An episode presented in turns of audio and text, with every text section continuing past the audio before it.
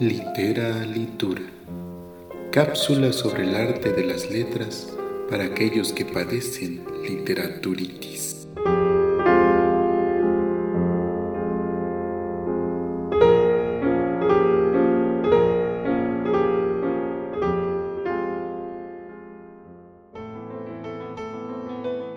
Una obra inclasificable, un autor inclasificable.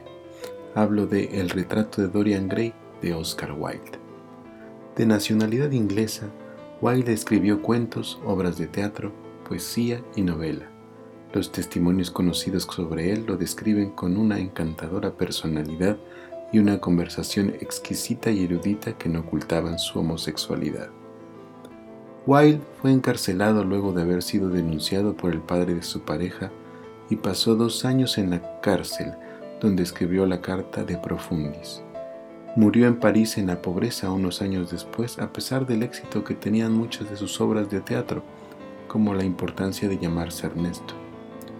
El retrato de Dorian Gray es una novela cuyo hilo conductor es la vida de un joven aristócrata quien descubre que debido a causas desconocidas no envejece.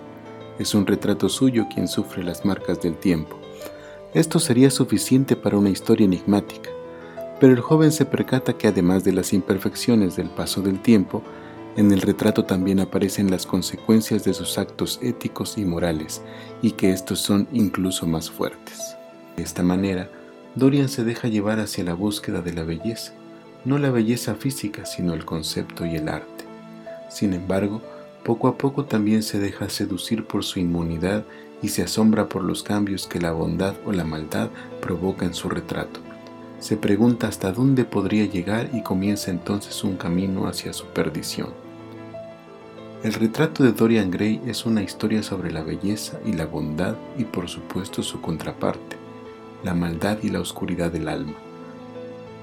Dorian comienza a sentir placer en hacer daño y en herir a otras personas solo para ver cómo su retrato se deforma mientras que él permanece en una beldad sin mácula.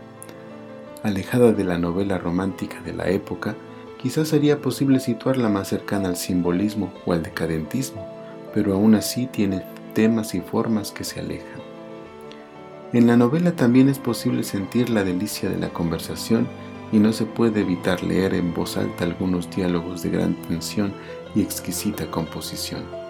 Yo soy Juan Carlos García. Síguenos en las redes sociales, comparte tus lecturas y sugiérenos obras literarias para platicar. Hasta la próxima.